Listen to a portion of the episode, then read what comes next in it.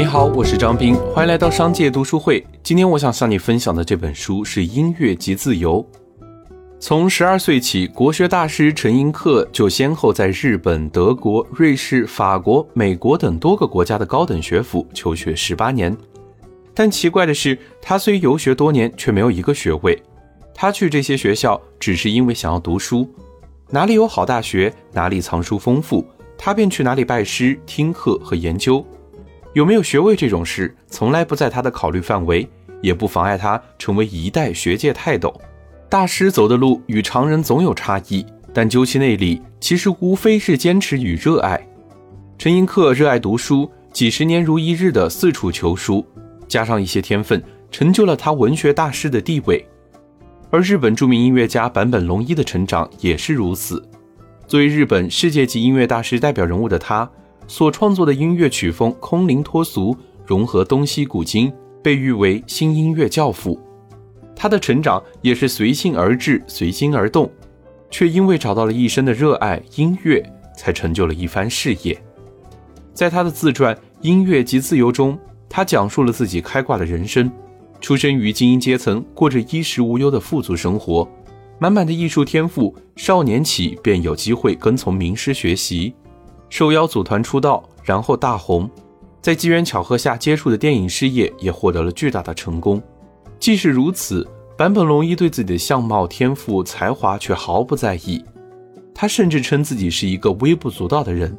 但是，唯一使他在意的就是音乐。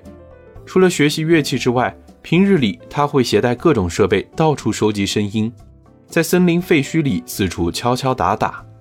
在工作室里组合各种器皿与乐器，这些零零散散的声音是他灵感来源，也形成了他独特的音乐风格。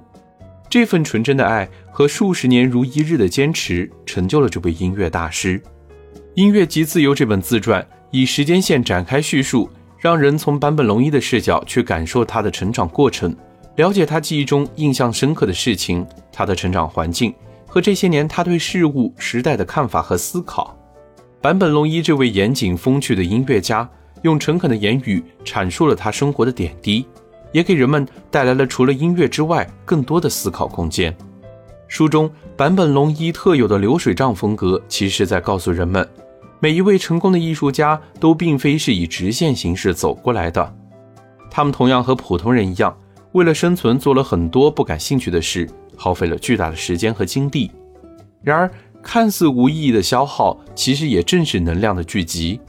更何况，坂本龙一所讲述的日常，其实都和自己热爱息息相关。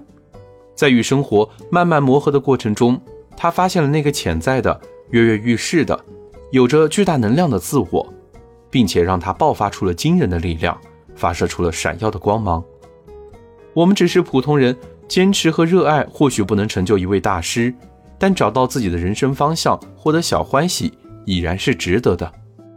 好了，如果你想收听更多内容，欢迎订阅。让我们在一年的时间里共读百本好书。我是张斌，我在商界读书会等你。